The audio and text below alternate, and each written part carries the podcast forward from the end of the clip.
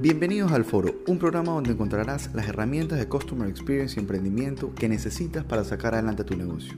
Mi nombre es Alejandro Romeo, soy consultor en Customer Experience y Estrategia y estoy feliz de contar contigo en este capítulo. ¿Cómo están todos? Bienvenidos a un nuevo episodio del Foro. El día de hoy, tal como les ofrecí, vamos a hablar del concepto Flywheel. ¿Qué es esto del concepto Flywheel y por qué, por qué aparece? ¿Por qué aparece actualmente y por qué es tanta importancia? Todos conocemos que normalmente el proceso de ventas dentro de un negocio es un funnel de ventas. De tres partes, la parte más ancha, la parte en medio y finalmente la parte más angosta. En la parte más ancha del funnel de ventas aparecen todos los leads que hemos logrado generar, todos los interesados en nuestro producto. A medida que va bajando a la parte más angosta, ya es porque han tenido cierta interacción con nosotros y se están acercando un poco más a la parte, a la venta como tal. Y finalmente está la venta. Al momento que se da la venta, se termina el funnel de ventas y se terminó la relación con el cliente. No vamos a saber más del cliente porque tiene un final el funnel de ventas. Es un embudo, llega a la parte más angosta, sale el cliente y se acabó la relación. Este funnel es súper útil porque vamos a poder saber en qué parte en cuál de las tres partes del funnel el cliente se está yendo, el cliente está dejando de estar interesado. Vamos a poder saber cuál es nuestro nivel de conversión.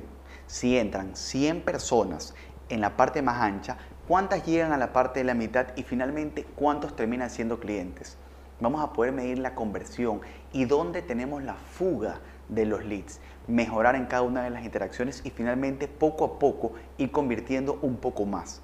Esta herramienta es súper útil, sin embargo el gran problema es que tiene un fin. ¿Por qué?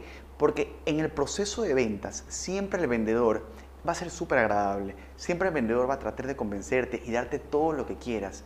Pero muchos negocios, luego de que un potencial cliente se convierte en cliente, para el negocio deja de ser atractivo. Ya logró lo que quería.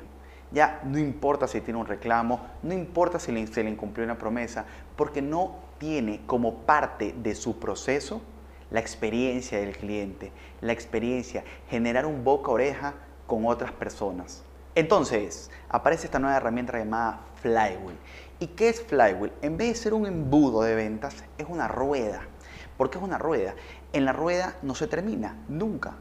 Eso es lo importante de la rueda. Y tiene tres partes fundamentales. La parte de atraer, la parte de generar una conexión y la parte de deleitar. Luego vuelves a atraer, vuelves a generar conexión y vuelves a deleitar. De esta forma mantienes al cliente dentro de un círculo de ventas, pero dándole información de valor, agregando la información que a él le importa, que él considera apropiada. Entonces, te permite hacer cross-selling, te permite hacer upselling, siempre teniendo al cliente como eje central de tu estrategia. Y ustedes dicen, bueno, ¿y por qué tanto deleitar al cliente?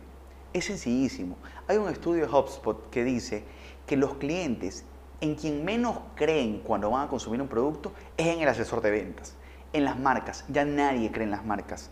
Estamos hablando de un 8 o 9% de personas que aún creen en el vendedor. ¿En qué cree la gente?